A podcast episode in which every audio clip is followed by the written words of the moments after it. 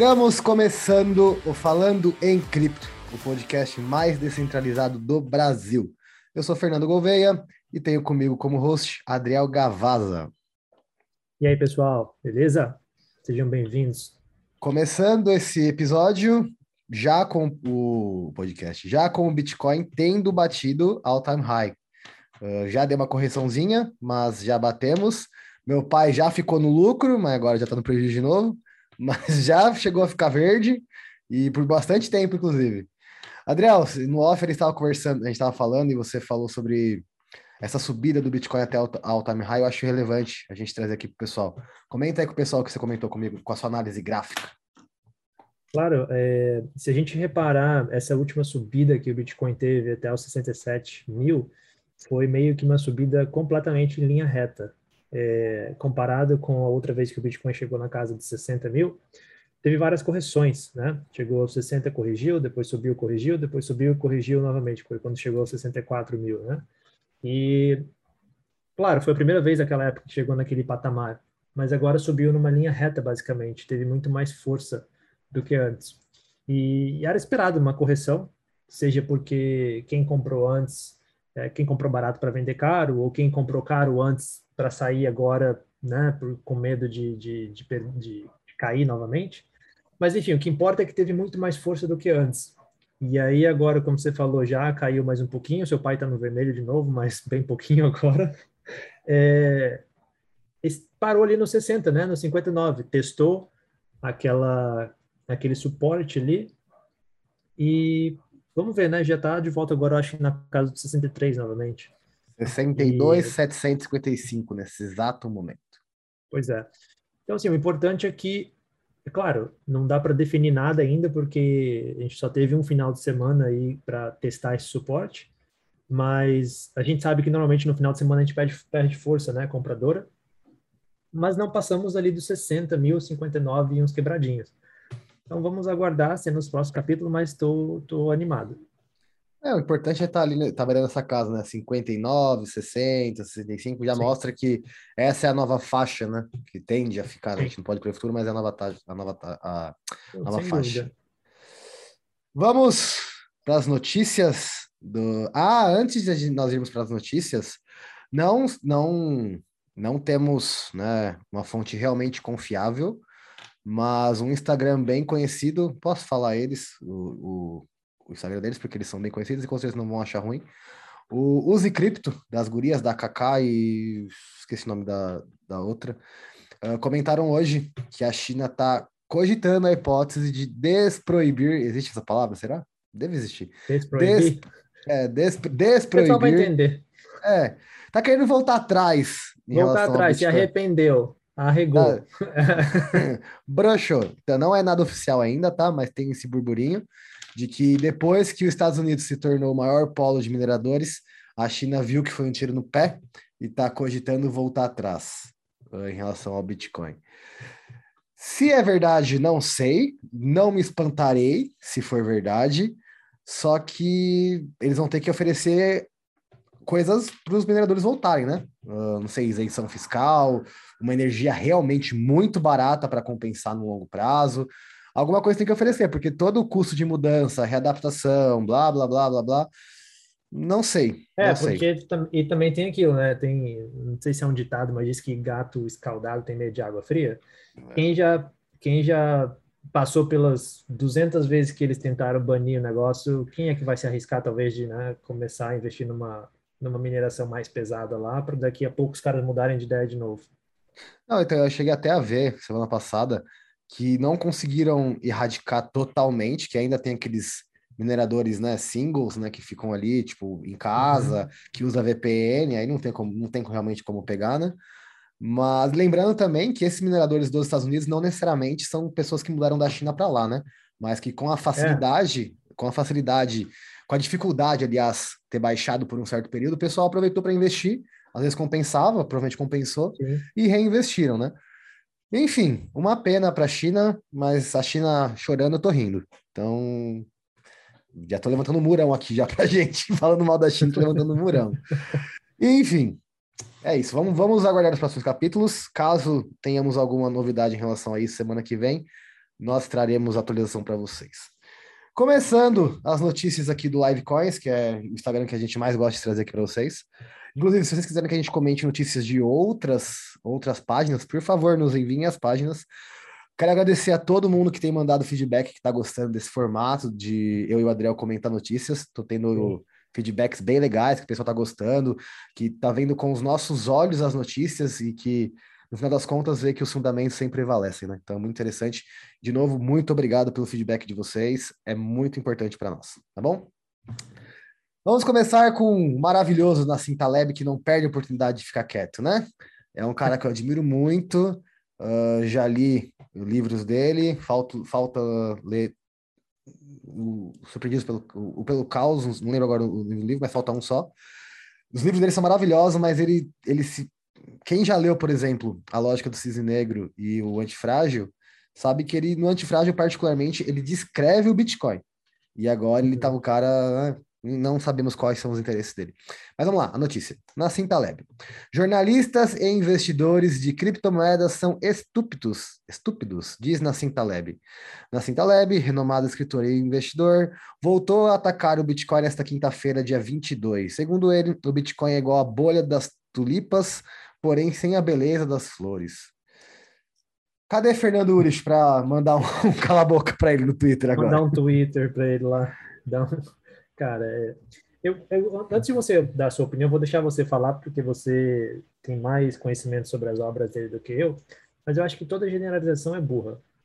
E aí você pegar e colocar todo mundo no mesmo, no mesmo, como é que eu vou dizer, no mesmo pacote, né, no mesmo, mesmo prato, vamos dizer assim, jornalistas investidores de criptomoedas são estúpidos. Então quer dizer que todo investidor e todo jornalista é estúpido que investe em Bitcoin, né? São estúpidos. Para mim, enfim. Comente, Fernando. Eu lembrei do nome do livro que falta, é o Arriscando a Própria Pele. Eu já li dele o Antifrágil e a Lógica do Cisne Negro. Uh, cara, assim, ó, se você pegar para ler, Adriel, provavelmente você vai ler, o, em especial o Antifrágil. Eu indicaria que você lesse, lesse, inclusive, não só o Adriel, você, nosso ouvinte, lesse primeiro a lógica do cisne negro e depois lesse o antifrágil. Eu acho que um complementa o outro, mas começar pela lógica do cisne negro é melhor, porque em muitos momentos do antifrágil ele cita a lógica do cisne, negro. Cisne negro é. É. Inclusive, acho que o Perini já recomendou começar primeiro pelo arriscando a própria pele e pro lógica do cisne negro e depois o antifrágil. Falta é o primeiro para mim. Né? É uma é. sequência de livros que ele, que ele tem. É. Mas assim, se você pegar para ler do último, antifrágil, vai fazer sentido. Não é, um, não é complemento um do outro. Mas um cita o outro, mas, por exemplo, nas partes do antifrágil que ele cita a lógica do cisne negro, ele explica o que é cisne negro, enfim, caso você não tenha lido cisne negro. Uh, enfim, retomando. Se você pegar para ler o antifrágil, você vê que todas as qualidades, todos os fundamentos do Bitcoin, todos a convexidade, que virou moda falar de convexidade, investimentos convexos, graças ao, ao Taleb, mas eu acho muito bom porque é, é, interessante, se a pessoa saber pontuar bem o que é um investimento convexo, ela não precisa falar mais nada. E o, o Bitcoin é um investimento totalmente convexo. Uh, dá, dá uma, não... explica pra gente, para quem tá a gente também. Para quem, pra quem tá vendo, para quem tá vendo a gente aqui uh, no YouTube, vai ver na minha mão aqui, mas quem não tá, imagina uma, uma, uma colher. Uh, investimentos convexos são investimentos que você vai estar tá aqui, está sempre protegido. Investimentos côncavos são, é, é, é, tipo a, a, como é que fala? A colher tirando. Então vai, vai sempre, vai sempre. É, imagina uma bolinha, a bola está aqui, gente. Imagina a colher. Uh, imagina a colher assim, mais fácil. Deixa eu pegar uma folha. Imagina a colher assim. Quando você está no, no, investimento uh, convexo, por mais que se movimente, ela, tem, ela tende sempre a vir para o meio. Quando ela está num côncavo, ela tá, ela, ela, quando ela tá no meio, ela, tá, ela sempre tende a cair para fora. Então, ela não é uma coisa confiável, é uma coisa que é dinamicamente estável dinamica, ou dinamicamente, ela sempre vai para fora, ela não tem segurança nenhuma. Ela oferece mais riscos do que benefícios. Os convexos não, ele oferece mais Uh, imagina assim, ele, imagina, ele, oferece mais benefícios do que malefícios. Tem mais chance da bola parar aqui no meio do que escapar para fora, como aqui no côncavo. É, eu não sou muito bom para explicar isso. Seria ideal deu você. entender, eu acho. É, é, bem por cima deu para entender. Uh, porque a, as obras do Taleb são muito maçantes, tá, gente? São, são obras difíceis. Os livros são bem grandes. Yeah. São, é. são bem grandes. Então, eu sugiro que, em vez de ouvir a minha explicação, meu negócio é Bitcoin. Uh, investimentos convexos e côncavos, vai lá no, no, no, no livro do Taleb. No, no, livro do Taleb. Enfim. é interessante. Quando... É interessante mencionar também, não sei se você estava pensando em falar nisso, mas o, o, Taleb foi o cara que fez o prefácio do, do padrão Bitcoin, né? Que é, se não a obra mais importante, uma das mais importantes em relação ao Bitcoin. E, e lá ele, ele tece elogios ao Bitcoin e as possibilidades que o Bitcoin trouxe. E aí depois ele decidiu que não. Foi completamente o contrário de tudo que ele falou sobre o Bitcoin antes. Particularmente, eu não entendi o momento que ele mudou de ideia. Eu não entendi o que aconteceu para ele ter mudado de ideia. No citando de novo o livro dele, ele cita muito uh, o Tony Gordo, que é um dos personagens do livro. Não é uma narrativa, mas em alguns capítulos ele traz a narrativa do Tony Gordo, que é um cara que chama todo mundo de idiota, que todo mundo, que, tipo, ele, ele ganha dinheiro em cima dos idiotas. E nem sei porque eu tô falando mais disso, mas enfim. Ah, ele fala do Tony Gordo e o Bitcoin é literalmente como se fosse Tony Gordo também. É o cara que se beneficia de todo o caos que tá uh, acontecendo no mundo e tá tirando vantagem disso, que é o que o Bitcoin faz, Sim. sendo antifrágil. Sim. Ele se beneficia do que de todo o caos do, dos, dos governos, da ingerência dos governos, da inflação, do dinheiro Sim. fiduciário, enfim. É, é isso. Mas eu quis comentar do Taleb, porque o Taleb já é, né? Enfim. Figurinha carimbada. Ah, e arrumar treta com todo mundo no Twitter. É. É, é eu não sei, eu acho que ele tá ficando gaga, eu acho. não sei, cara. O, foi até o Safe Dan que, que comentou, perguntaram para ele o que tá acontecendo com, com, o Taleb, que ele agora é contra o Bitcoin. Ele, ah, tá comendo muita massa, muito carboidrato. Não sabe mais o que tá falando. Uh, isso aqui eu acho legal de trazer para mostrar que nem sempre é pessoa com dinheiro, uma pessoa que sabe o que está fazendo, né? Uh, vocês lembram do, para você que não está vendo a gente no YouTube, lembra do farol dos bitcoins, o golpe lá de Ang é Angra dos Reis? consultoria. Qual que é a cidade? É no Rio de Janeiro, mas não lembro a cidade é, agora. É, é, é Cabo Frio, Angra, é, é, assim, enfim. É Arraial, uh, sei lá, é o, por lá. O Rafael, o Rafael Portugal, o comediante, ele perdeu 1,2 milhão na pirâmide do farol dos bitcoins. Uh, Parece que agora conseguiu na justiça lá que desbloqueasse em parte do dinheiro para pagar de volta, mas, mas enfim, caiu no golpe inicialmente, né? Gente, não existe dinheiro fácil, que nem eu vi gente falando esses dias. Ah, qual é a função do Bitcoin? Deixar todo mundo rico. Quem enriquece é trabalho, gente. Se você não trabalhar, não ganhar dinheiro, desculpa, não vai ter investimento que vai te deixar rico. Zero vezes zero é zero, né? Então, sei lá, eu acho que para um cara desse, pô, Rafa Portugal não dispensa comentários, é um cara que no seu trabalho ele é excepcional. Não sei se você gosta de, de, de stand-up, Adriel, mas eu gosto demais. E o Portugal é um cara que me faz mijar de rir. Não, ele é muito, ele é muito bom, cara. Eu adoro o é trabalho dele. Ele é muito bom. Na culpa do Cabral, culpa é do Cabral lá, meu Deus do céu, velho. E para mim ele é melhor que o Thiago Ventura até. Enfim, mas se você, por exemplo, eu, eu enxergo dessa maneira, se eu tenho o dinheiro que ele tem, tenho o padrão de vida que, eu, que ele tem, e eu não quero estudar como fazer o dinheiro trabalhar por mim, pô, eu vou botar num lugar com renome, não em, ah, né? tá todo mundo ganhando dinheiro com isso, vou colocar também. Porra, me soa é. tão como é que fala? Tão sketch, é, é... suspeito. Não, mas eu queria suspeito. falar tipo uma, uma, empresa de pirâmide, como que é o nome daquela a mais antiga do Brasil? Enfim, já perdi, já perdi esse tempo da piada. Mas, porra, se você tem dinheiro de verdade, tipo, dinheiro de verdade, tá, gente? Não estamos falando de pouca coisa. Telex Free. Telex Free, esse aí. Telex Free. Pô, tem o, o, Banco BMG que faz um, um trabalho de consultoria absurdo. Ou se você quiser uma coisa mais mais tete a tete, mais individual, tem o, falando, gente, né, cara? tem o falando em cripto, tem o falando em cripto, que, que inclusive está com duas vagas da mentoria em aberto. Nós começaremos essa semana. Se você tem interesse em ter aulas de teoria, de escola austríaca de economia comigo e de design, de design gráfico, de análise gráfica com o Adriel. É só Dá chamar um design gente. gráfico também, se quiser. é, o Adriel é multiuso. Enfim, já comentando, vamos fazer um, um breve um breve comentário dessa mentoria. Como, como vai funcionar essa mentoria do Falando em Cripto? A gente juntou os pontos fortes da minha com os pontos fortes da, do Adriel. Eu Uh, sou muito bom nos fundamentos, sou muito bom em escola austríaca, que é um assunto que eu gosto muito. Sou muito bom em orçamento. Eu sou um cara que eu sou muito organizado, então eu passo essa organização para os nossos mentorados. Eu ensino você realmente a gerir o seu orçamento e gerir o seu dinheiro. E o Adriel é um cara muito, muito, muito bom em análise gráfica. Tanto que hoje eu só sigo o cal dele. Quando ele fala, Fernando, tal coisa, eu entro. Uh, é um cara muito bom. Eu pretendo, daqui a um tempo, gravar uma aula, uma aula free com ele para postar, para vocês verem como o cara é bom. Tenho certeza que vocês não vão se arrepender. Me deem. São, serão 10 aulas. Então, deixa acabar essa primeira turma. Eu vou pegar feedback de todos os alunos. Eu tenho certeza que se tiver 10 alunos, se tiver 20 alunos, os 20 vão gostar. Eu boto minha mão no fogo. Quem não gostar, eu devolvo o dinheiro sem problema nenhum. Mas eu confio tanto no, no, no meu conhecimento, no conhecimento do Adriel, que eu tenho certeza que quem contratar a gente não vai se arrepender. Então, além de podcast, nós também agora somos mentoria. Tudo que vocês veem aqui comentado mais profundamente e explicado, né? Com fundamentos, com psicologia de investimentos, com todo aquele. Fora o suporte também, Adriano, que a gente vai ter o grupo, né? Dando suporte pessoal, Sim. de dúvida, Sim. enfim, o tempo todo. Enfim. É, Comentar alguma não, coisa? Ia, não, vou nem adicionar nada esse merchan, não. Aí que foi perfeito, cara. Eu acho que. Copywriting, juntou... meu filho. juntou. A gente realmente vai formar um, forma um excelente time juntando as duas mentorias.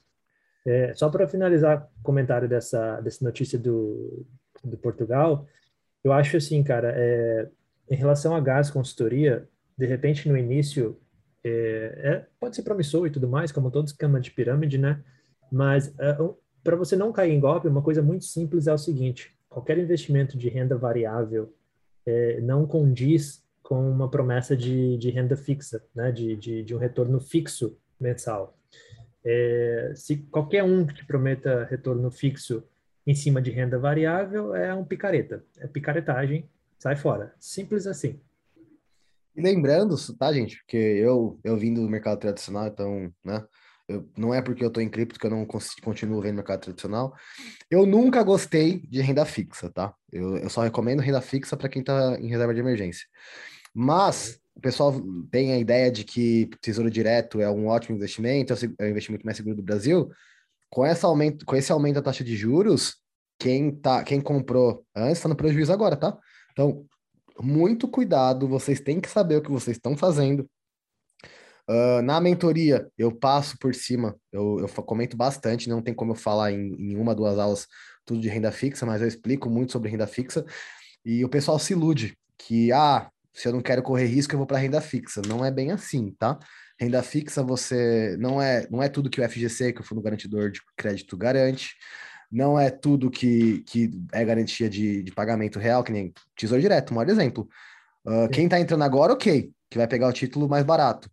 Mas, né? Quem comprou, sei lá, ano passado e quiser resgatar agora, vai resgatar no prejuízo. E ainda vai ter que pagar imposto de renda. Então tem que ter muito cuidado, tá? Muito cuidado mesmo com renda fixa.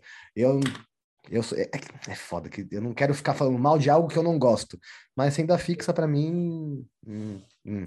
renda variável é, eu acho mesmo. Que isso tudo. Hum. Ah, desculpa interromper, mas eu acho que isso tudo, só para reforçar o que você falou antes da mentoria, a gente discute em detalhes, até porque a gente tem que ter muito cuidado com o que a gente fala aqui uh, em público, não que a gente seja, não, não, não que sejamos duas pessoas, né, uma pessoa aqui, uma pessoa na mentoria, mas com os, os alunos a gente tem um, um bate-papo muito mais franco, né? Um, um, muito mais detalhes. É, mas eu entendo o que você fala de renda fixa e eu não vejo como investimento. Eu vejo como uma forma de você, não digo nem como proteção, né? Porque tem toda a, a variação, enfim. Mas oh, para tra trazer, por exemplo, renda fixa e poupança, né? Ah, não. Exemplo, não é poupança no investimento. Poupança no investimento. É, mas ainda muita gente trata, né? Por isso que. que mas é, é aquele negócio que a gente já conversou várias vezes. Falta educação financeira no brasileiro, né? Falta uma, realmente uma educação financeira. Para trazer, por exemplo, aqui, ó, que a gente falou do, do investimento côncavo e convexo. Eu enxergo a, o mercado, o mercado de renda variável como investimento convexo, que por mais que tenha riscos, os benefícios, caso você saiba o que, que esteja fazendo, são infinitos. Renda, uhum. uh, renda fixa, se você não souber o que está fazendo, é um côncavo, porque tem grandes riscos e tem risco até de você ter prejuízo.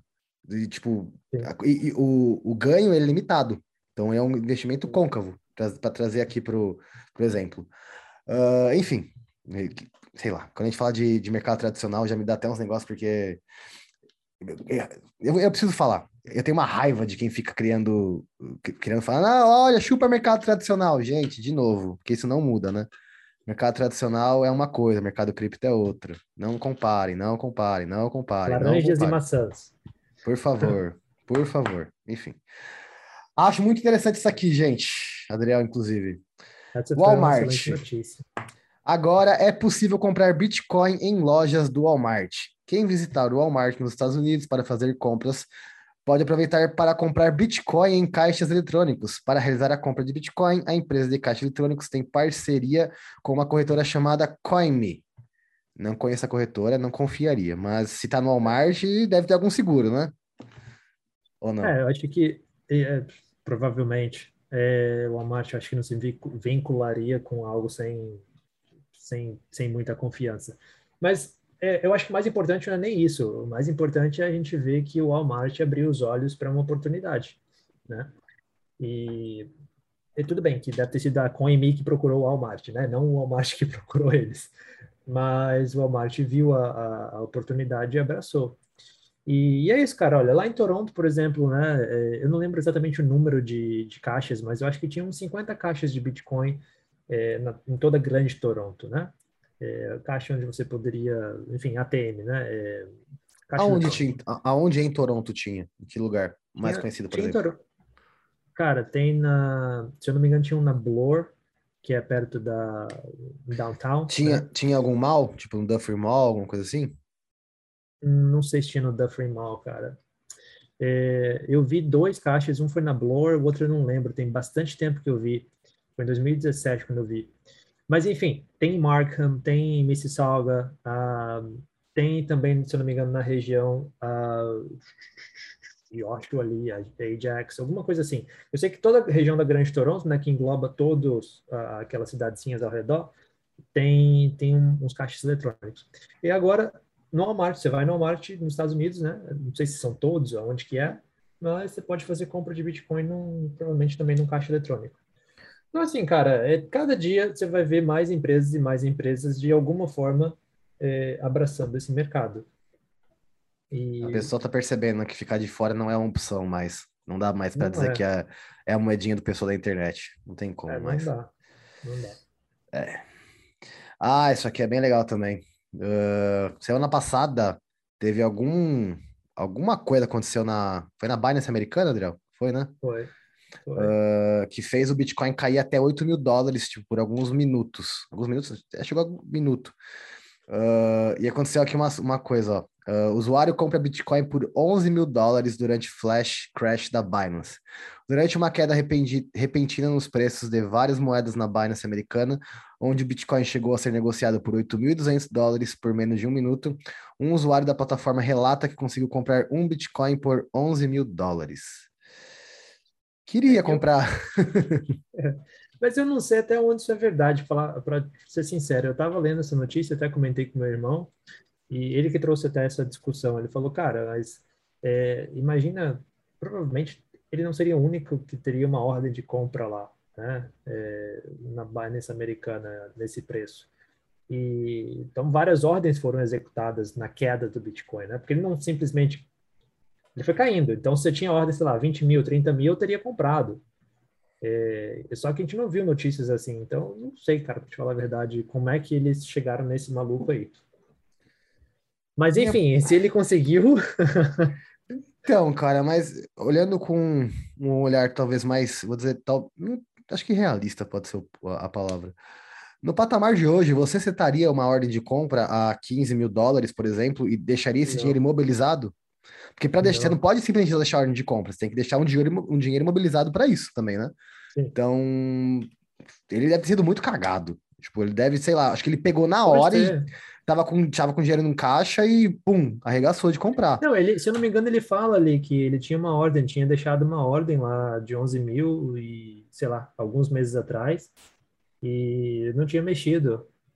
É, eu não sei, ficou meio confuso essa notícia, porque fala que o mesmo cara, ele ele sempre está arriscando várias coisas. Tipo, ele joga, é, é, é, gosta de jogar arriscando alto. Não sei. Enfim. Mas enfim, mas teve eu... o crash e, e, é importante falar disso. Uhum. É importante. Chegou a bater 8 mil, né? Se eu não me engano. 8,200. É. E, mas não foi o Bitcoin, é, foi realmente um, algum problema na plataforma da Binance. E... É, deu, deu, alguma merda lá. Não dá nem falar que foi um pump and dump, porque nem como, né? Nem uma não baleia. Foi, não alterou, é, não é. alterou é. o preço do Bitcoin em lugar nenhum. O que acontece é o seguinte: as corretoras elas usam vários. É, é para te mostrar o gráfico, né? Tem várias fontes por trás daqueles gráficos. E aí, sei lá o que aconteceu, cara, mas deve ter sido um problema na plataforma da Binance mesmo. E, sei lá, de repente puxou uns dados antigos de um dia que estava 8 mil dólares e voltou, não sei. Mas foi, foi um, um, um, bug, um bug né, na, na plataforma da Binance. Queria eu ter comprado 11 mil dólares, fazer 50 mil dólares em um minuto. Ah, enfim, seguimos. Uh, acho interessante também esse aqui, uh, baleias nadando. Uh, baleias movem 10 bilhões em duas transações, 10 bilhões de reais, tá? em duas transações após correção do Bitcoin. Após o preço do Bitcoin voltar para a região dos 60 mil dólares, depois do all-time high, tá, gente? Uh, depois de ter quebrado sua alta máxima de 66 mil, duas transações chamaram atenção no dia de ontem. Uh, eu gosto muito de. Tem até um grupo no Telegram que mostra os, que é o. Uh, de baleia, para mostrar as baleias, que, os, os movimentos delas, né? Eu acho muito interessante para disso, principalmente para ver o custo das transações, né?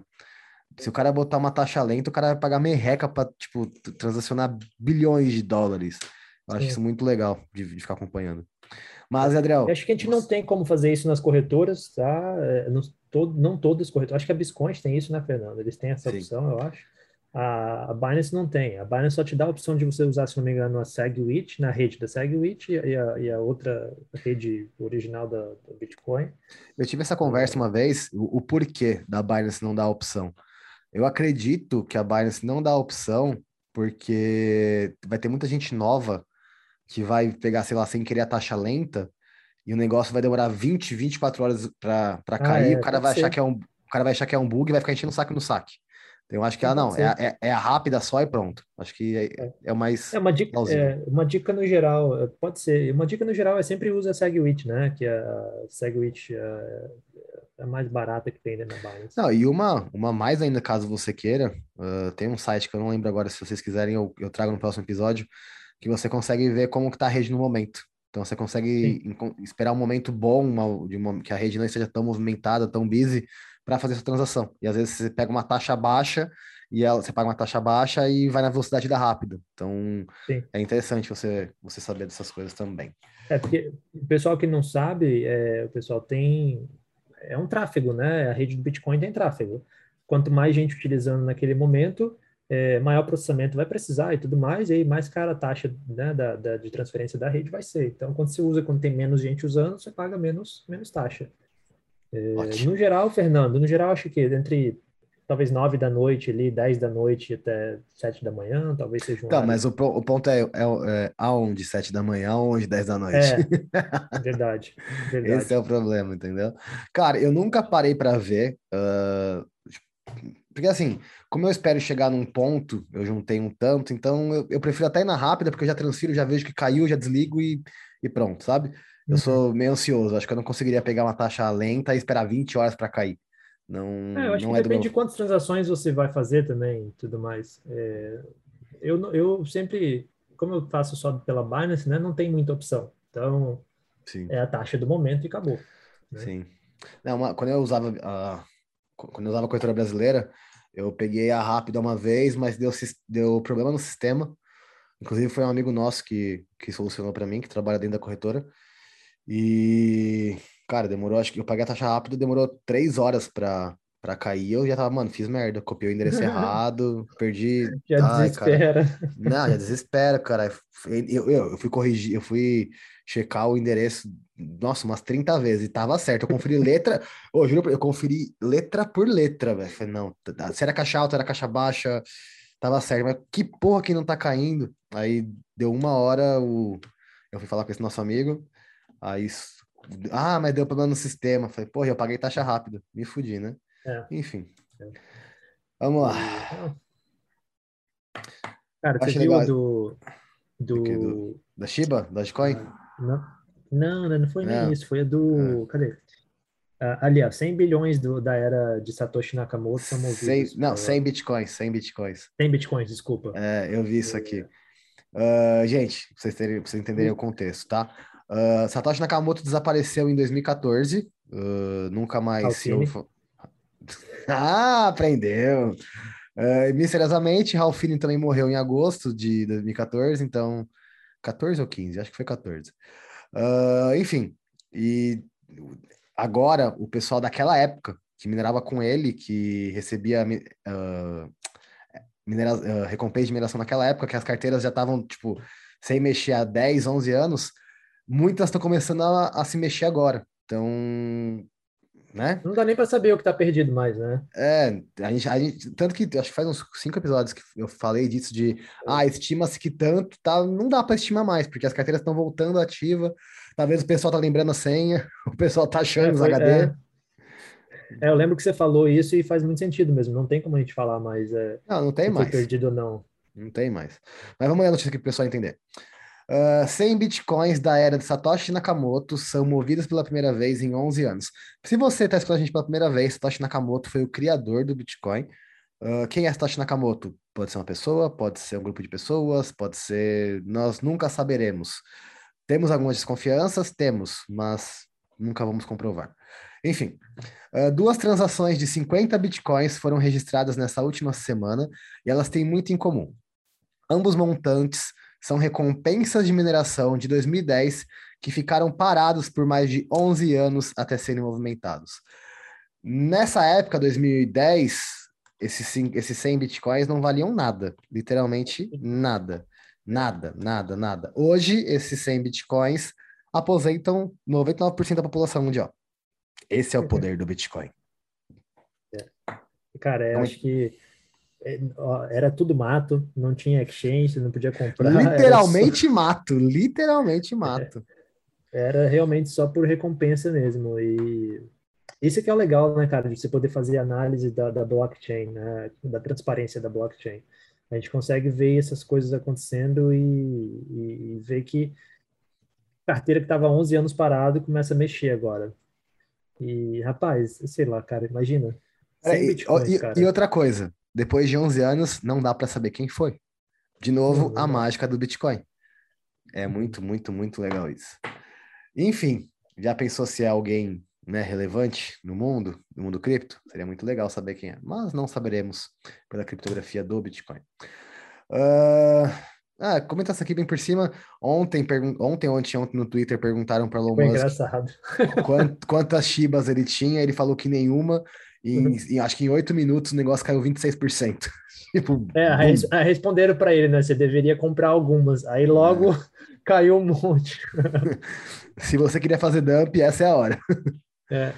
Uh, gente, Ai, cara, como é, é, comentar, né? Se, se, você se você tem Shiba, Dogecoin, venda. Não, não maltrata seu dinheiro, não. Por mais que. Ah, mas deu, tá dando lucro para quem. Não, não, não tem fundamento. Não é uma moeda que resolve algum problema. Nada. É só hype de meme. Então, de verdade, trate bem o seu dinheiro, foco no longo prazo, trabalho, trabalho, investe, trabalho, investe, trabalho, investe, que a bola de neve acontece daqui a um tempo. Exato. E aproveitando o gancho, não só da, da, da Shiba, mas várias outras, porque, cara, criptos, todo dia novas criptos, né? E, e muita porcaria. É, lembra que é uma coisa, pessoal, é, preço é uma coisa e, e liquidez é outra, né? É, não vai só pelo preço falar, ah, tá 0,01 centavo e pode virar 10 centavos, né? Beleza, mas tem que ver a liquidez desse ativo, né? Se você põe seu dinheiro em algo que que não tem liquidez, ele cresce 2 milhões de por cento, como é que você liquida seu dinheiro às vezes, né? Enfim. E nem só isso. Pode baseado em quê? Baseado em sorte? Tá em, é. que é sorte, vai pro cassino. É, né? exato. Tipo... Vai, começa a operar futuros que é melhor. Né? Tipo, enfim. Nossa senhora, creio em Deus Pai. Você, o Ian, que ficam em Ave Maria, eu tenho até medo de futuros, eu não, eu não entro. Eu falei, eu falo para vocês que eu quero aprender, mas eu tenho medo, porque eu sei que eu vou gostar desse negócio, que nem droga, eu vou ficar viciado. Não, é. Mas se for, se for é, com risco calculado, enfim, é interessante até. É, não gosto ainda, tipo, prefiro fazer fazer swing trade, mas tô, faço uma operação aqui ou outra de futuros. E, enfim, sempre calculando os riscos ali. E sabendo que você, tá, você tem que entrar disposto a aceitar a perca, né? É. Essa notícia que eu acho legal, pra, até para, antes da gente encerrar as notícias, para a gente trazer essa reflexão para o pessoal e, e, falar da importância de ter um caixa de oportunidade também. Uh, inclusive, pessoal da minha mentoria, da nossa mentoria, vai aprender o que é reserva de emergência, o que é reserva de oportunidade, o gerir o orçamento, tudo muito detalhadamente, entender o porquê. E com essa notícia você já vai entender o porquê da necessidade, eu não falo nem da importância, da necessidade de você ter um caixa de oportunidade para você. A notícia é: se o Bitcoin cair, você está preparado para comprar? Empresas estarão. Ninguém terá caixa para comprar, só alguns poucos vão se preparar, especialmente empresas. É muito comum investidores, principalmente os iniciantes, eles sempre comprarem, eles, por exemplo, se eles são já investidores organizados, que têm a, o orçamento deles, eles pegam a fatia de investimento e eles simplesmente investem. Mas é tão, tão importante quanto investir, é importante ter uma, uma um caixa de oportunidade. Vamos trazer aqui para a notícia e para e, e isso que eu estou falando. Bitcoin está na casa dos 62, que a gente falou.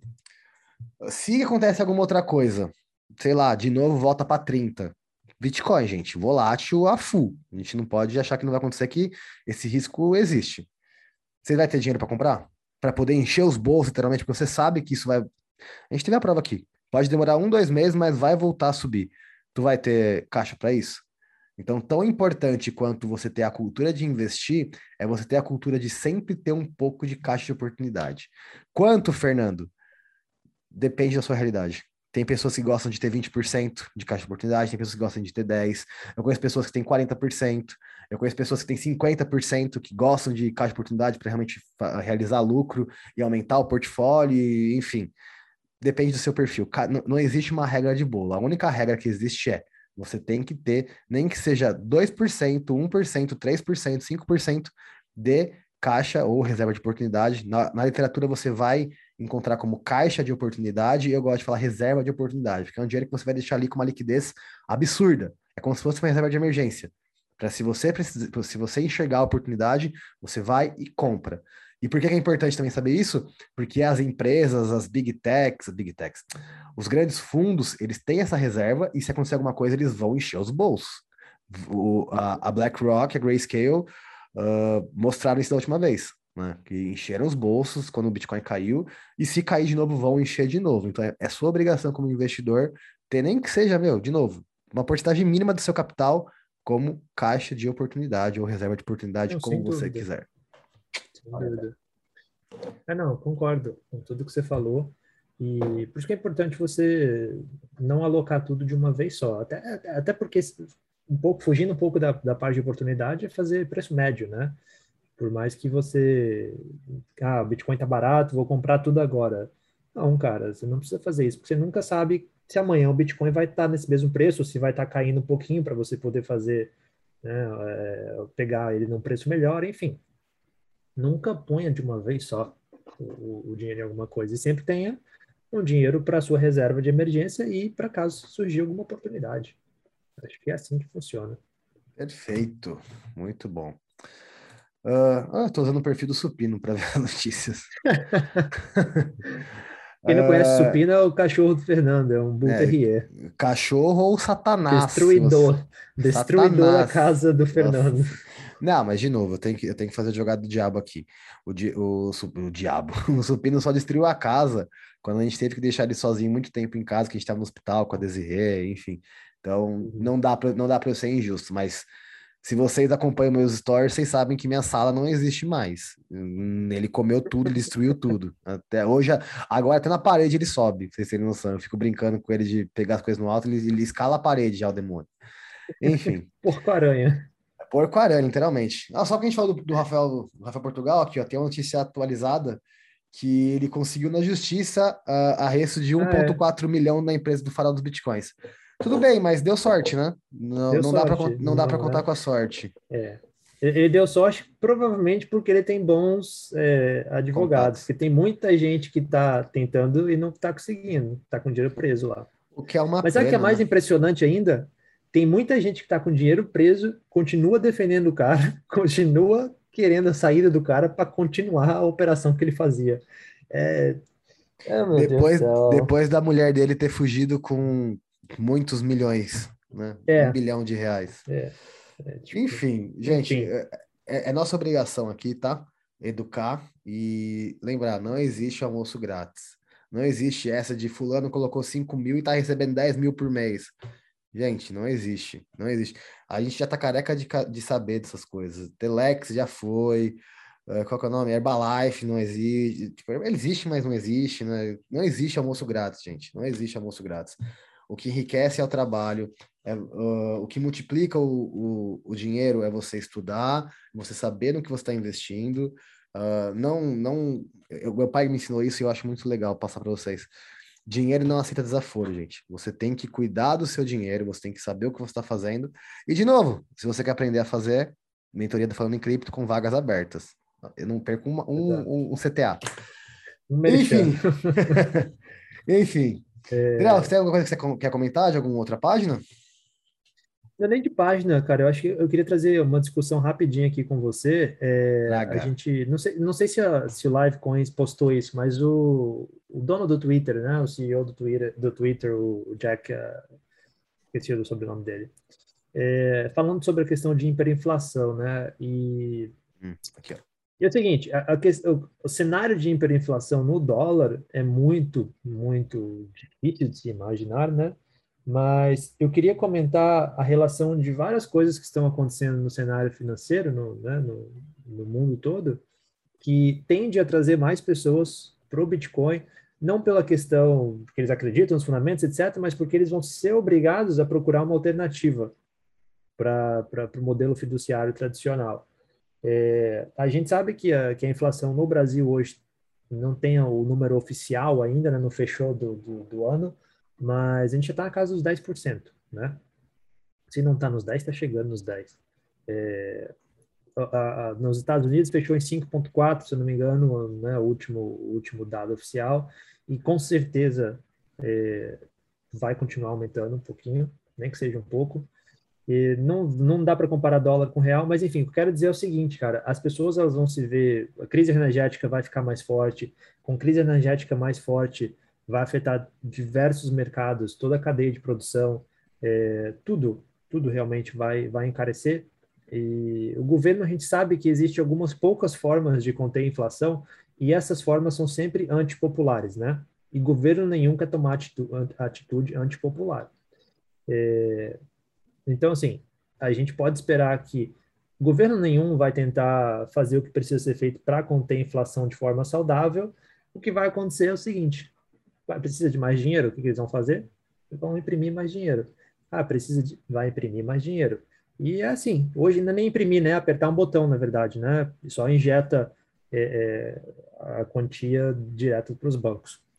E aí, cara, você pode até não querer comprar Bitcoin agora, não acreditar, não saber do Bitcoin agora, mas existem poucas formas de você se proteger, proteger seu capital contra toda essa inflação, contra todo esse risco uh, monetário. E o Bitcoin, se não for a melhor, é uma das melhores formas. E é aquela questão: se você não vir por amor, você vai vir pela dor, infelizmente. E o número de pessoas, acredito que a gente vai ver o número de, de adoção de bitcoins, de novas carteiras surgindo, etc. A gente vai ver um crescimento muito grande nos próximos 10 anos. Não 10 anos, 8 anos, acho que até 2030 não só por esses fatores econômicos, mas porque até 2030 a gente vai ter minerado 99% dos bitcoins. O, o 1% vai ser de 2030 até 2140. É, então, a adoção que a gente teve 2,5%, 3% de pessoas até agora, é, que levou 10 anos, a gente vai ver talvez isso 10 vezes mais nos próximos 8 anos, eu acredito. E eu não sei se você vê com os mesmos olhos que eu, mas vai chegar um momento onde você não vai ter muita opção de escolha. Você vai ter que vir para aprender sobre o Bitcoin, entender, se você quiser proteger o seu dinheiro. Perfeito. Uh, Adriel, obrigado por entrar nesse ponto. Quem escuta a gente sabe que essa é a parte que eu mais gosto do Bitcoin, uh, porque envolve muito conceitos da Escola Austríaca de Economia, que é a minha escola de economia. Uh, eu estou com o site do IBGE aberto aqui. Uh, inflação pelo IBGE está em 10,25%, tá? Uh, eu vou trazer primeiro para vocês o que o IBGE, que o, o, que o IBGE define como inflação, e depois eu vou falar para vocês o que é inflação pela Escola Austríaca de Economia. O que é inflação? Inflação é o nome dado ao aumento dos preços de produtos e serviços. Ponto. É isso que o IBGE uh, explica ser inflação. Para a Escola Austríaca de Economia, inflação é um, é um, é um, é um fenômeno exclusivamente monetário. Uh, a expansão monetária, ou entenda como impressão desenfreada de dinheiro pelo Estado de uma moeda sem lastro, faz com que a inflação aconteça. A inflação é a perda do poder de compra do dinheiro. Então, falar que a inflação é o nome dado ao aumento dos preços de produtos e serviços, é, na verdade, falar uma das causas da inflação, não realmente o que é inflação.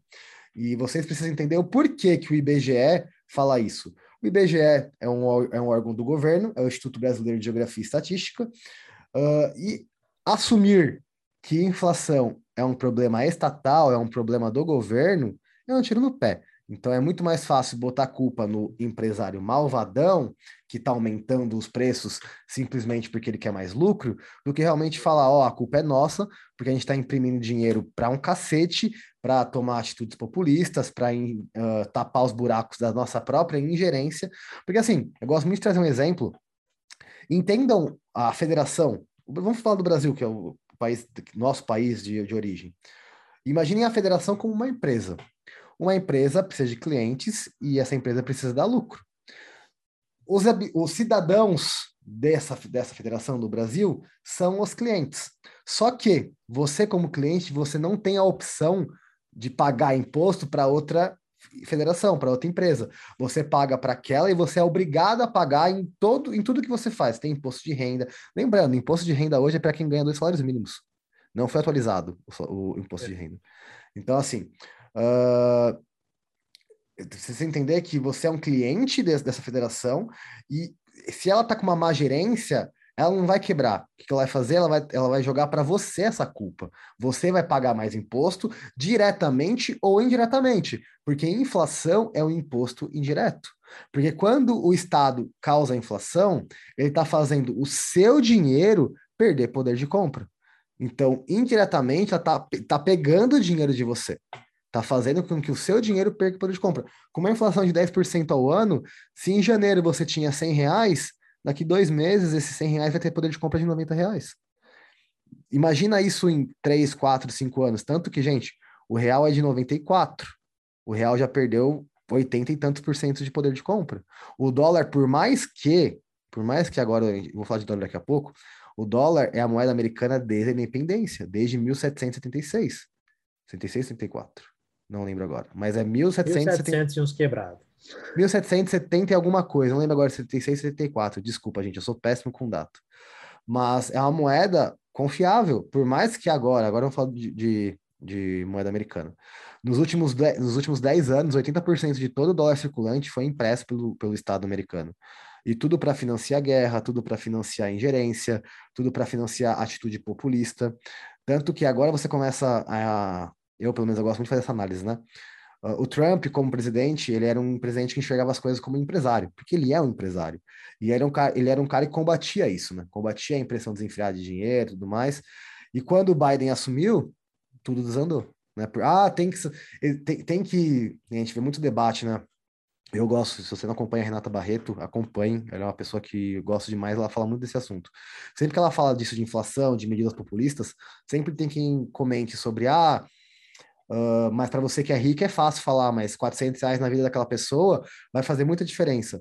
Só que a pessoa não consegue entender que isso é uma, uma atitude imediatista. Que esses 400 reais que a pessoa está recebendo agora, daqui um ano vão ter perdido cada vez mais poder de compra, e se ela ganhar 400, é como se tivesse ganhado 200. Então não é dessa maneira que você estimula a economia, não é dando dinheiro. Porque entenda uma coisa, gente, desculpa que eu me empolgo quando a gente vai falar de política, ainda mais que envolve economia, escola austríaca, que é um bagulho que eu sou apaixonado. Entendam uma coisa, gente: não existe dinheiro do Estado. O, dinhe o Estado não produz nada. Quem produz são os cidadãos e os cidadãos pagam imposto, dire impostos diretamente ou indiretamente. Então você uh, apoiar a impressão de dinheiro, é só imprimir dinheiro, né? A gente viu muitas vezes, né, Adriel? Ah, é só imprimir dinheiro, puta que pariu. É o próprio Lula, né? A gente até trouxe debate uma vez. Ah, ah é só imprimir dinheiro, é só imprimir dinheiro. Uh, não, não é assim que a banda toca, porque não existe almoço grátis. Uh, por mais, gente, eu não sou anti-vacina, não sou nada disso. Eu mesmo tomei vacina, mas o fica em casa tá comendo solto. As consequências do fica em casa. Aqui na Inglaterra, o pau tá, o pau tá torando na inflação. No Brasil, o pau tá torando. E olha que o Brasil nem fez lockdown de verdade, convenhamos, né? Uh, então, essas atitudes, assim, impensadas, inconsequentes, são muito mais desastrosas no longo prazo do que se você realmente for sensato e tentar analisar. Porém, em contrapartida, nós sabemos que um Estado ele é imediatista. Uh, parafraseando Milton Friedman, a primeira preocupação de um de um político é a eleição. A segunda, a reeleição. A terceira, seja lá qual for, está muito distante disso. Então, até o próprio Bolsonaro, né, o próprio Paulo Guedes, que se dizia ser libertário, né, liberal, libertário não, liberal, está com atitudes populistas. Está tomando atitudes populistas. É, é no eleitoral, não tem jeito. É, é foda. Porque esse, não há incentivo para o cara pensar lá na frente. Não há incentivo para ele consertar, começar a consertar a bagunça, é, e pensando lá na frente. Então, vai vir é, já como o Paulo Guedes que já começou a defender o rompimento do teto de gastos, né? Então, assim, coisas absurdas. E a gente sabe que é o seguinte: é, existem poucas formas do, do governo economizar dinheiro. Uma é cortando gastos, diminuindo o tamanho do Estado, né? E uh, uh, uh, reduzir, reduzir, como é que fala? É, realmente os custos né, do governo. E outra forma de conseguir dinheiro é aumentando imposto, né, elevando imposto. E, ou imprimindo dinheiro né, no, no, curto, no curto prazo. E qual que é o governo escolhe? Sempre, sempre a segunda opção. Ele nunca, nunca reduz, nunca enxuga a máquina. O Brasil vem gastando mais do que arrecada por anos, por anos e anos. E é muita regalia, é muito tudo, cara. Então, enfim, é, o, o, ano de eleição a gente pode esperar que várias outras ações populistas vão, vão vir.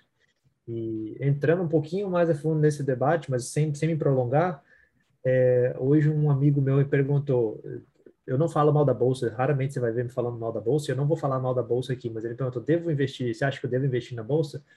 E eu falei, cara, pega o retrospecto da bolsa, né? Olha as ações que você tem interesse, vê o retrospecto, olha como é que funciona, etc. Faz uma matemática simples, mas também pensa o seguinte: a gente sabe que tudo que acontece no governo, qualquer decisão do governo, é, ou alguma coisa que acontece no cenário mundial, acaba impactando as bolsas de uma forma muito forte. E a gente está em ano eleitoral, né? E a gente já começou a ver notícias onde o governo é, ações populistas. Eu estou surpreendido de que o governo ainda não é, tocou na Petrobras para segurar preço, sabe? Para interferir na Petrobras. É, mas não vai me surpreender se chegar no ponto onde ele falar, olha, não dá mais, a gente tem que segurar o preço. É, é, como foi feito no passado e foi uma das grandes das grandes causas do porquê tá do jeito que tá. Mas enfim, é, a gente pode esperar várias outras coisas aí porque é ano eleitoral. Uh, ah, para trazer para uma dinâmica mais legal esse negócio de, de o que fazer com a gestão, eu gosto muito. Eu não, eu não falo do Palmeiras porque o Palmeiras hoje é, teve muita ajuda da Crefisa, mas eu vou trazer o exemplo do Flamengo. Uh, que o Adriel flamenguista vai saber melhor que eu, mas eu gosto, eu sou um cara que gosta muito de esporte, então eu acompanhei essa história. Uh, o Flamengo era um clube que devia muito, muito, muito, muito. Tava nível Botafogo, né? Nós sabemos que o Botafogo deve mais de um bilhão. Até que o Bandeira de Melo assumiu. E o Bandeira de Melo, ele falou para a torcida: não esperem que eu não vou ganhar nada. Eu não vou investir, eu não vou comprar jogador, eu, não, eu vou botar a conta em ordem. Eu preciso que o Flamengo ande com as próprias pernas. E ele, na verdade, nesses acho que foi, foram cinco anos que ele ficou no, no Flamengo, ele colocou a casa em ordem e o Flamengo tá colhendo os frutos agora. E o Landinho, o Rodolfo Landinho, tá, tá, tá, falando: ah, fui eu que fiz. Não, desculpa, mas quem botou a casa em ordem no Flamengo foi o Madeira de Melo. E por que eu gosto desse exemplo? Porque foi, um, foi necessário todo um, um, um regresso, né? Foi, preci, foi preciso colocar a casa em ordem, uh, não fazer investimentos, pensar no futuro porque senão o futuro do Flamengo era se endividar cada vez mais e ser irrecuperável amanhã. E ter que. Imagina um clube, da, um, um, clube do tamanho do Flamengo ter que fechar as portas por, por dívida. E o cara falou: não, pera, não, gente, pelo amor de aguardem, esperem, deem um tempo que eu preciso botar a casa em ordem. Flamengo hoje, se você gosta de futebol, caso você não goste, Flamengo tá dominando tudo. Flamengo é o melhor time do Brasil, disparado. E com investimentos do Flamengo com dinheiro do Flamengo. O Palmeiras também passou com isso com o Paulo Nobre. O Paulo Nobre chegou a colocar dinheiro do Palmeiras, né, colocar dinheiro próprio no Palmeiras, mas o Palmeiras depois fechou com a Crefisa, que é um, um, banco de investimentos, e tem muito jogador da Crefisa no Palmeiras. Eu gosto de trazer o exemplo do Flamengo. Precisou se situar, precisou botar a casa em ordem e falar: não, gente, pera que não dá para fazer loucura agora. Nós, nós não precisamos, a gente não tem que se preocupar com reeleição, a gente tem que se preocupar em salvar o Flamengo. Então a preocupação dos políticos teria que ser: pera, vamos salvar o Brasil. Só que nós sabemos que quem está lá no poder não está pensando no Brasil, não está pensando no povo, está pensando nos benefícios próprios, né? É, e até porque, cara, por mais que, digamos que tenha a melhor das intenções realmente, quer colocar ordem na casa, não dá para você fazer sozinho, porque o Brasil, a forma de política no Brasil é uma forma muito filha da puta. É, presidente nenhum vai dar jeito, cara. Presidente nenhum vai dar jeito. E enquanto a gente tiver os representantes na, na, na Câmara dos Deputados, no Senado, é, sempre olhando para o interesse próprio, não vai, não vai mudar. Então é por isso que eu sempre falo com o pessoal que eu converso, cara, depende de você. Para de esperar governo, para de defender pessoas, para de defender qualquer coisa que seja. Tá errado, tá errado e você que precisa dar um rumo na, na sua vida e, e, e tomar rédeas da, do seu futuro. Porque se você ficar esperando por é, qualquer ação de governo, você vai continuar onde você está. Como diz, parafraseando agora aí, Ícaro de Carvalho, minha pátria é minha família. Cuida da sua família, enriquece. Risco, ne, risco Brasil nenhum vai te pegar se você enriquecer. E souber o que está fazendo com seu dinheiro depois. Ótimo. É isso. Mais alguma coisa, André? Quer comentar mais alguma coisa? Não, só que você falou do Flamengo aí, mas Cuiabá e o Fluminense aí recentemente não, não ajudou a gente. Estão deixando a gente sonhar, hein? É, se vocês ganhar, é hoje, né? Vocês jogam hoje, né? Hoje vai jogar, eu acho, hoje. Eu, eu só quero saber do dia 27 de, de novembro, filho. Eu não quero saber de mais nada. Eu nem tô vendo mais Brasileirão. Vocês, Enfim. Se vocês ganharem hoje, vocês passam a gente. Gente, para quem não sabe, eu, palmeirense retardado, o Adriel flamenguista, e mês que vem nós temos a final da Copa Libertadores entre Flamengo e Palmeiras. Uh, ainda bem Vou que fazer cai um sábado. ao vivo aqui. ainda bem que cai num sábado, porque se fosse em dia de gravação, eu ia falar, gente, vocês me perdoem, mas eu preciso me concentrar para não morrer do coração. Se hoje eu já tô assim, ah, oh, gente, vocês, eu já fui pior, tá? Mas eu. Sabe qual é o problema, gente? Ainda bem que a final vai ser de tarde, né? Vai ser no horário bom. Mas geralmente, Libertadores, vocês sabem, é 10 da noite no Brasil. E 10 da uhum. noite no Brasil são duas da manhã para mim. E quando o Palmeiras joga, eu acordo o bairro todo. Eu quero que se foda. Se eu tivesse, se eu tivesse como comprar fogos aqui, eu ia soltar fogos em tudo que é lugar. Enfim. É, eu lembro. Eu lembro, você falou de acordar os vizinhos, eu tava no, eu tava assistindo o último, o final do, da Libertadores ano passado em Toronto, né, no meu apartamento, Re, sozinho. Retrasado, passado foi eu que ganhei. Retrasado, retrasado, verdade, é, contra o River. E aí foi quando a gente tava perdendo, né, e a gente foi lá e virou, e virou no final, mas era cada, era cada berro, cara, que vieram bater na minha porta, perguntar se estava tudo bem, porque canadense não entende isso, né, cara? Canadense vieram três vizinhos, cara, o vizinho da frente, o vizinho do lado e o vizinho de baixo. Eu acho, Gente, que, eu acho que eles chamaram entre eles e vieram juntos ver o que estava acontecendo. Contextualizando, gente, eu morei também em Toronto. O canadense, principalmente de Toronto, ele só gosta de duas coisas: beisebol e hockey. E, tipo, não uhum. tem emoção nenhuma. É tipo, ah, muito bom, legal. Tipo, não é, é que nem futebol. É. Os caras levantam e bate palma assim, aí voltam para cadeirinha. Você foi é... no show? Você já foi no jogo do Blue Jays? Não, eu não, não gosto, cara. Não, nem assisto. Não, aquilo. eu fui, eu fui para falei, não, eu preciso assistir um jogo. Meu uhum. Deus do céu, que depressão. Agora, o é. jogo do Raptors é do caralho. Eu fui no jogo do Raptors também. Eu fiquei longe é. que só porra, mas porra, muito legal. Cara, a torcida do, do, do Raptors, é, que é do basquete, né? Pra quem não sabe, é, é sensacional. Os caras são igual ao futebol, cara. Os caras são, são animados mesmo. E, mas enfim, mas de resto, cara, é, esses caras não entendem. Os caras foram lá é. em casa bater, velho. Eu falei, não, é. é a final do futebol aqui, e tem 30 anos que eu não chego na final. Eu não era, eu não era nem vivo quando aconteceu. Eu nem era nascido. Mas foi engraçado. Ah, gente, Mas então pra, é isso.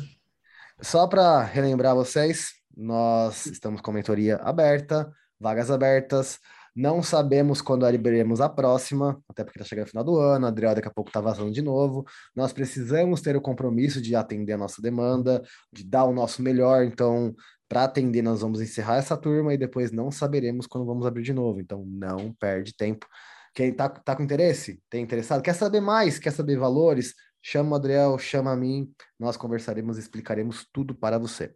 Adriel, Instagram da semana arroba Adriel Gavaza, com dois Es. Dois Es, você nos acha no Instagram, no Spotify uh, e no YouTube, Falando em Cripto, no Instagram, arroba Falando em Cripto, no Spotify, Falando em Cripto, no YouTube, Falando em Cripto.